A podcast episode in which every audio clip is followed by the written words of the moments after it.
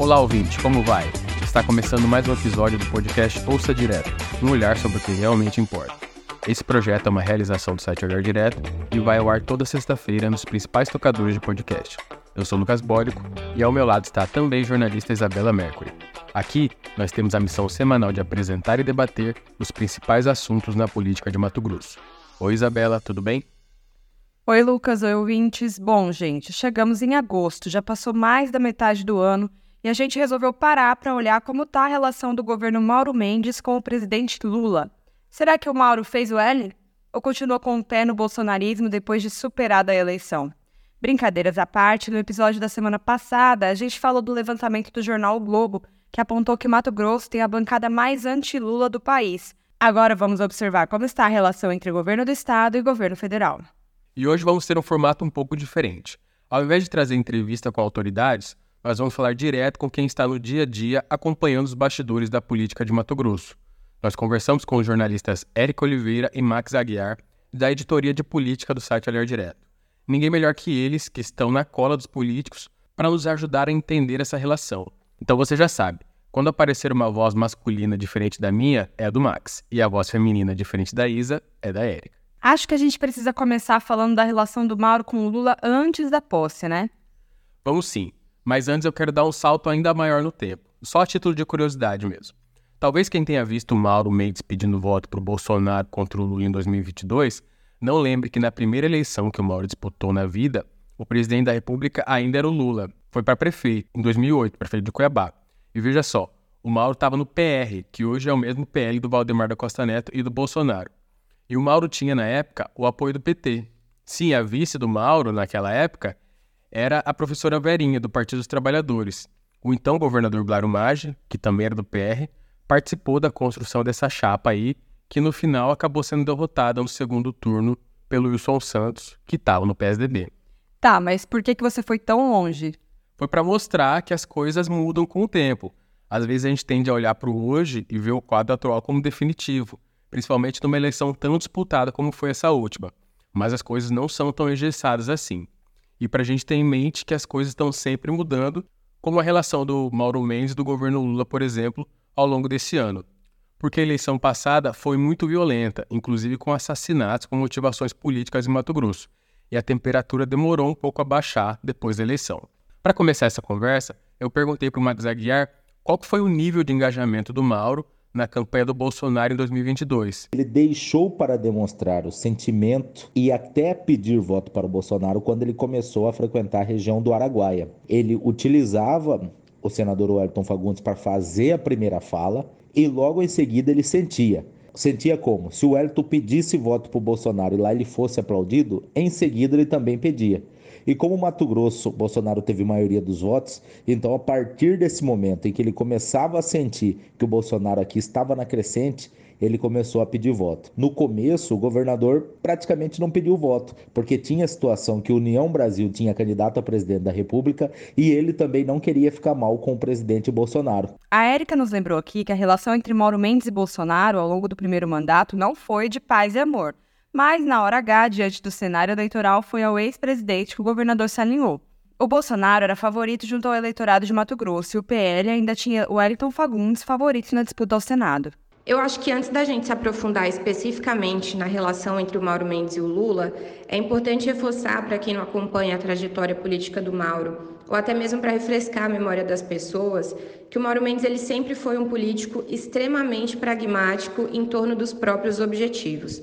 Sempre que a gente vai falar de alguém que tem um perfil excessivamente cordial, se diz, ah, fulano de tal é muito político, né? E o Mauro é o oposto disso.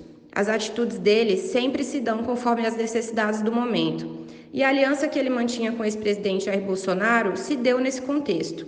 O Mauro e o Bolsonaro nunca foram grandes amigos, e ao longo dos últimos quatro anos, os dois protagonizaram uma série de divergências. Mas querendo ou não, em uma disputa eleitoral, os ânimos ficam acirrados, ainda mais nessa última. E eu que saber do Max se o Mauro em algum momento na campanha subiu o tom contra o Lula ou o PT ao ponto de queimar pontes com o atual presidente ou se ele soube aí calibrar esse discurso.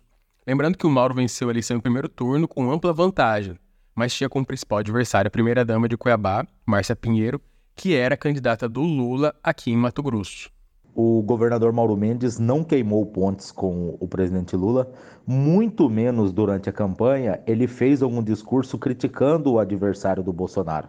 Até mesmo porque ele não tinha um adversário forte aqui em Mato Grosso sendo apoiado por Lula. Seu principal adversário era a esposa do prefeito de Cuiabá, a primeira-dama Márcia Pinheiro, que estava sim sendo apoiada pelo Lula, mas o governador, ao invés de fazer críticas, ao invés de apontar o que seria errado ou o que poderia não dar certo se o Lula fosse eleito, ele acabou olhando apenas para o horizonte da vitória. Vocês lembram que o fim da eleição não significou a pacificação do país, né? Lembram dos protestos contra o resultado das urnas? houve toda uma mobilização para, entre aspas, impedir o Lula de subir a rampa. Naquele momento, o Lula ainda não tinha tomado posse, mas o governador já era Mauro Mendes. E ele tinha ali o comando das forças policiais e poderia ter agido de maneira enérgica para desmobilizar aqueles protestos contra o resultado das urnas. É, ali o Mauro Mendes foi empurrando a situação com a barriga. Ele tinha acabado de ser reeleito, estando no campo político daquelas pessoas que estavam ocupando as ruas e não quis comprar aquela briga. A gente lembra de ter visto a Avenida CPA interditada várias vezes, numa ocupação que durou semanas ali, sob conivência das autoridades. Era uma permissividade que não acontece com outros protestos. E ainda antes da posse do Lula, Mauro criticou o presidente eleito com relação à pauta ambiental. Em novembro, antes da COP27, Mendes rebateu a defesa feita por Lula do desmatamento zero Aspas para o Mauro na ocasião. É muito feio um presidente fazer uma proposta que é ilegal. Ele está fazendo uma proposta ilegal. Mauro e Lula se encontraram lá na COP27, mas de maneira bem protocolar, assim, sem sorrisinho para foto. Mas mesmo com protesto, tentativa de golpe, terrorismo em Brasília, o Lula tomou posse. E aí começou a necessidade de uma relação institucional entre governador e presidente. Em janeiro, teve um primeiro encontro em Brasília entre governadores e o presidente Lula, para debater os atos antidemocráticos de 8 de janeiro. Naquela ocasião, Mendes tirou licença e mandou o vice, Otaviano Piveta. Lula e Mauro, mesmo, só foram se encontrar 20 dias depois, quando entrou em pauta a duplicação da BR-163. Lembrando aqui que o Mauro não compareceu à posse do Lula. Eu quis saber do Max se houve uma aproximação imediata ou se a relação dos dois ficou conturbada nos primeiros meses. Com certeza houve uma aproximação. O governador Mauro Mendes só não participou da posse do presidente Lula porque a posse aqui em Mato Grosso no dia 1 de janeiro foi marcado logo após a posse do presidente Lula, então ele não foi a Brasília, mas no dia 9 de janeiro, um dia após aqueles ataques do 8 de janeiro, em que invadiram o Congresso, invadir o STF, o governo do estado do Mato Grosso enviou seu representante para aquela primeira reunião do Lula com os governadores. Mauro Mendes não foi, mas fez questão que o vice-governador fosse, e apesar do Otaviano ser totalmente, escrachadamente declarado anti-Lula, ele fez presença, colocou o nome de Mato Grosso ali, e ali também aconteceria a primeira ponte de aproximação com o presidente Lula. Essa aproximação também faz parte de alguns projetos que o Mauro indicou e o governo Lula absorveu, o governo Lula respondeu. Um deles é a transferência da BR-163 para o estado de Mato Grosso, a transferência da BR-174 para se tornar MT lá na região de Colniza e a possível apreciação do projeto da BR-158 ser asfaltada, que é a população ali de Marauatsede, do Posto da Mata, que sofre tanto quem passa ali pela região do Araguaia. E falando em BR-163, esse aí foi um dos pontos de convergência dos dois, né? O governo do estado queria assumir desde o ano passado a concessão da rodovia federal, que estava sob a Rota do Oeste. E isso foi passado para o governo de Mato Grosso. A oficialização ocorreu em maio, com direito à troca de elogio entre os dois. Na ocasião, o presidente Lula falou que Mendes teve coragem e desprendimento de assumir algo que o mercado não teve coragem de fazer. Essa é a primeira vez que foi realizada a venda de uma participação de uma concessionária privada para uma empresa de controle majoritariamente estatal, a MTPAR. A previsão é de investimento de 1,6 bilhão nos próximos anos para a duplicação e melhoria da rodovia. A gente perguntou para o Max Aguiar se ele acha que o governo Mauro Mendes se sente contemplado pelo governo Lula. O governador Mauro Mendes é totalmente favorável ao governo Lula. Os discursos feitos aqui para Mato Grosso, por Mato Grosso, lá de Brasília, são totalmente de entendimento. O governador Mauro Mendes, inclusive, foi essa semana em Brasília para participar de um projeto da educação, já participou de projeto da vacinação, projeto de saúde, plano safra. O ministro da Agricultura, apesar de não ter uma boa relação ou até mesmo uma relação próxima com o governador Mauro Mendes, é daqui de Mato Grosso, o ministro Carlos Fávaro, e isso faz com que Mato Grosso e Brasília fiquem bem ligados. A Erika comentou com a gente esse perfil pragmático do Mauro. Diz que essa boa relação construída com o governo Lula após a eleição já era, de certa forma, esperada. Não é nenhuma surpresa que hoje o Mauro Mendes e o Lula se relacionem bem. É a união desse pragmatismo do Mauro e o perfil excessivamente político do presidente Lula.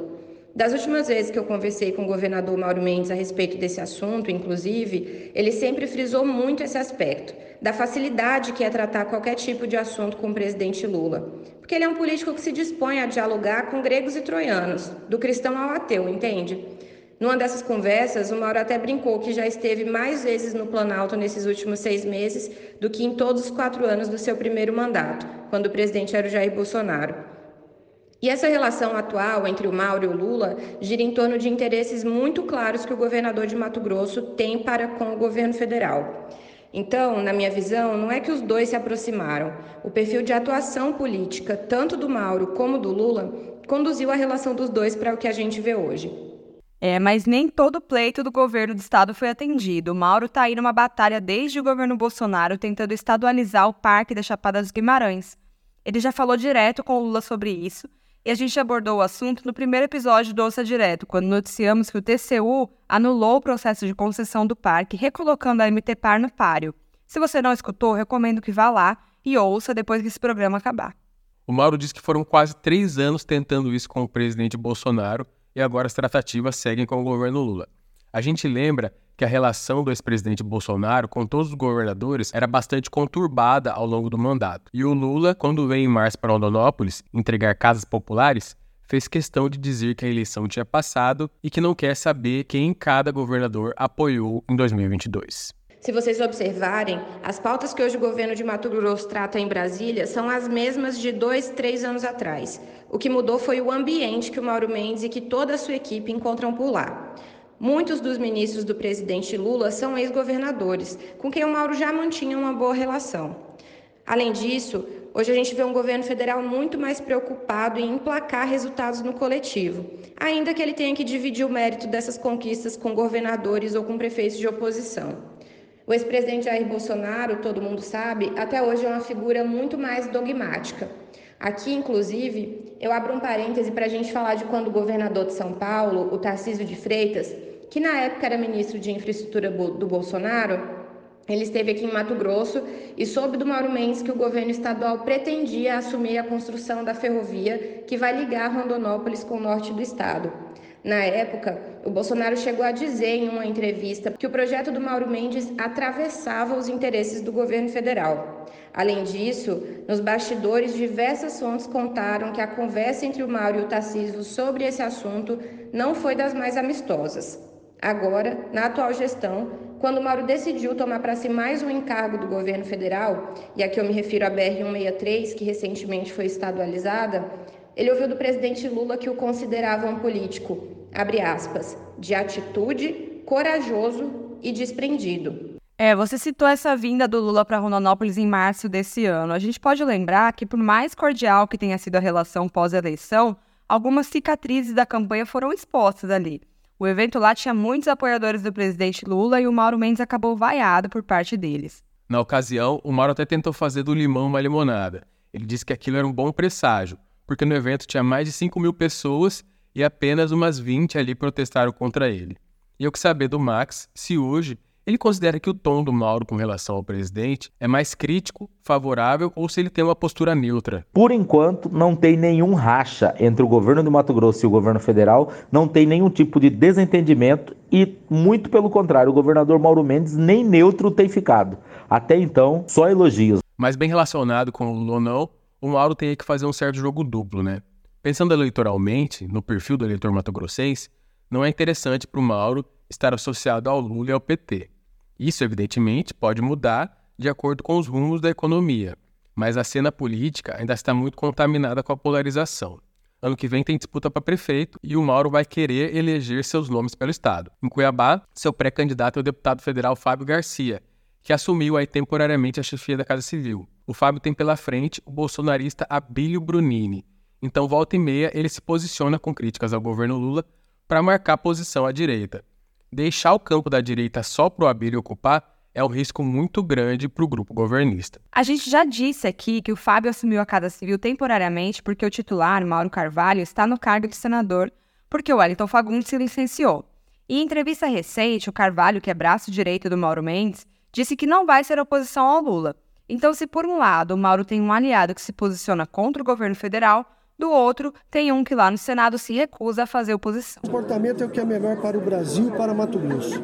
Essa vai ser a minha condição aqui. Se oposição por oposição não faz o menor sentido. Eu quis saber da Érica se ela acredita que esse posicionamento do Mauro Carvalho reproduz uma intenção e um posicionamento do próprio governador lá no Senado. Vamos escutar a resposta dela. Com certeza. Não à toa, a principal missão que o governador Mauro Mendes deu ao seu braço direito foi a de destravar a estadualização do Parque de Chapada dos Guimarães. É, gente, a política real, para além dos discursos inflamados de palanque, é assim: é diálogo entre diferentes para buscar soluções para a coletividade. No parlamento, em que cada um representa um segmento da sociedade, essa postura mais ideológica tende a ficar mais acentuada. Não é à toa que os nossos deputados federais são os mais anti-Lula do Brasil, como já citamos aqui. De todo modo, eu quero citar aqui também uma reportagem do Olhar Direto que mostrou que o senador Wellington Fagundes, da oposição, lembrando né, do PL do Bolsonaro, está no top 10 dos que mais receberam emendas do governo Lula. Como eu já disse anteriormente, essa boa relação com o presidente dependerá muito das respostas econômicas que o Planalto conseguirá nos próximos meses. Os ânimos estão se acalmando, mas no primeiro sobressalto, as coisas podem se dificultar para o presidente Lula. Até porque não é só a bancada de Mato Grosso que tem resistência a ele. A oposição, em geral, tem números suficientes para dar muita dor de cabeça ao presidente no Congresso. Mas nosso tempo já está estourado, a gente se empolga aqui quando o assunto é política e vamos mudar aí para o segundo bloco.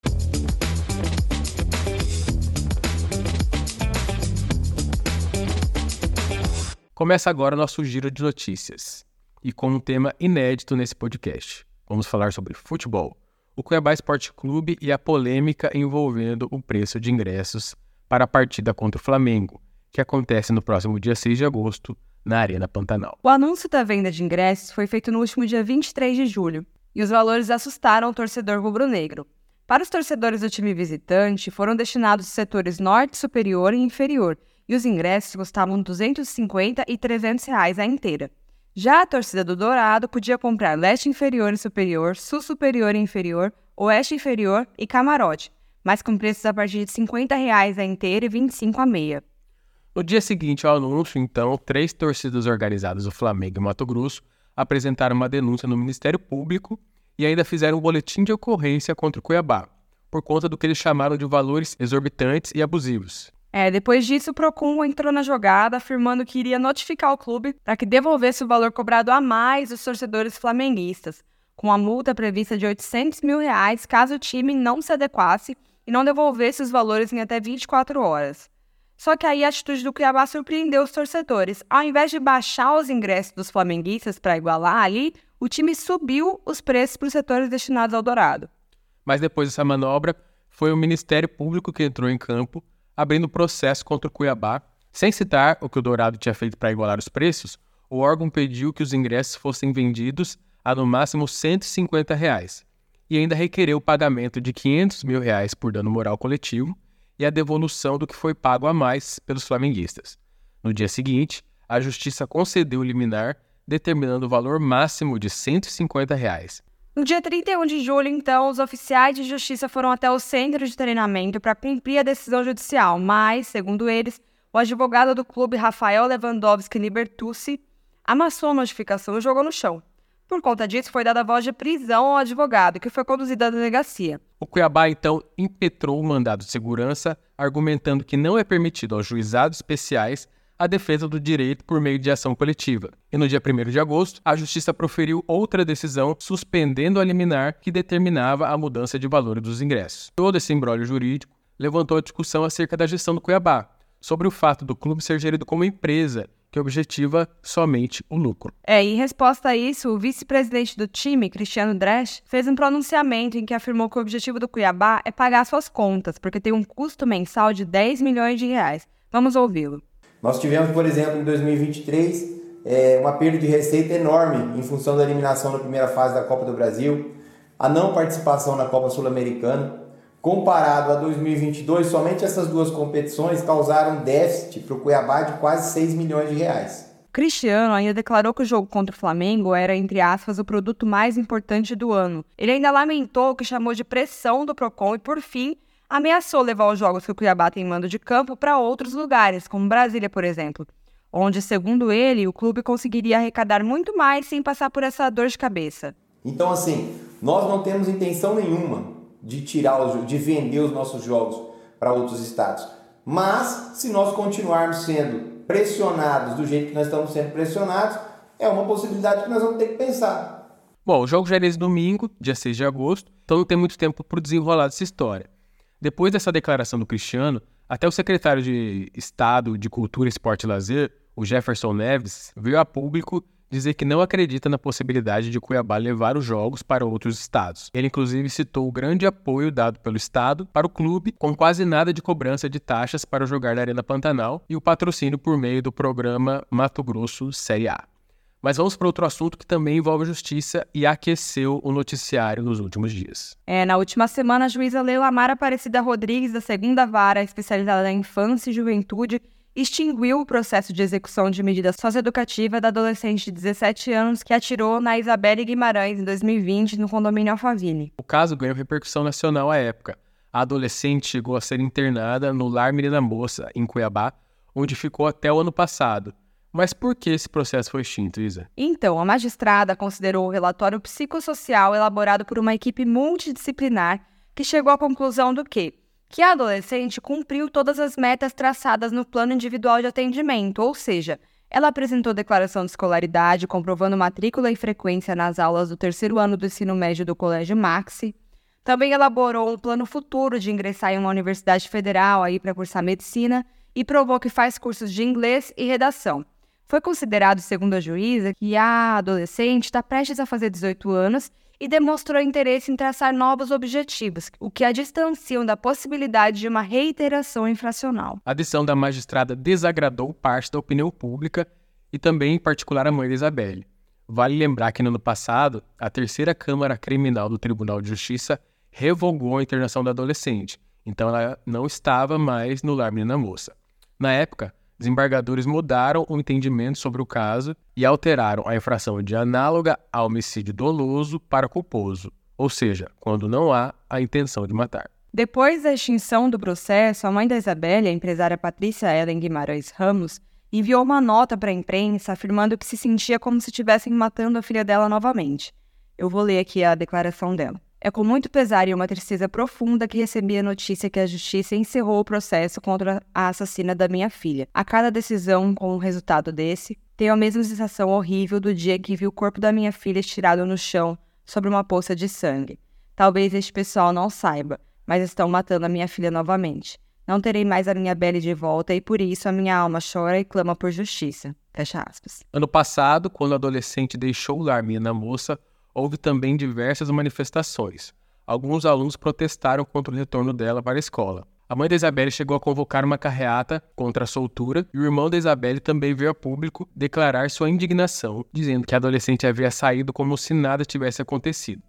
Esse é um daqueles casos que mexe muito com o clamor popular, porque apesar de a magistrada estar cumprindo a lei, muitas pessoas, inclusive a família da vítima, sentem que a justiça talvez não tenha sido cumprida, ou levantam um debate de que as consequências não são as mesmas pelo fato de a família ser rica, né? E com o início de agosto, a pauta política volta a ficar movimentada. Essa semana aí é marcada pelo retorno dos trabalhos legislativos, tanto na Câmara Municipal quanto na Assembleia Legislativa e a Câmara Federal. Em Cuiabá, a grande expectativa é em relação ao caso da vereadora petista Edna Sampaio. Ela tem até o dia 10 para apresentar sua defesa e o caso já foi trazido por nós aqui no primeiro episódio do Ouça Direto. E na Assembleia Legislativa devem voltar a ser discutidos o processo disciplinar contra o deputado do PL Gilberto Catani por ataque às mulheres e também o processo envolvendo o deputado Wilson Santos, do PSD, que foi acionado pelo próprio Catani que o acusou de ter espalhado o vídeo em que o bolsonarista aparece em um curral pedindo desculpa às vacas por compará-las com mulheres. Termina aqui o nosso giro de notícias. Vamos agora para o terceiro bloco.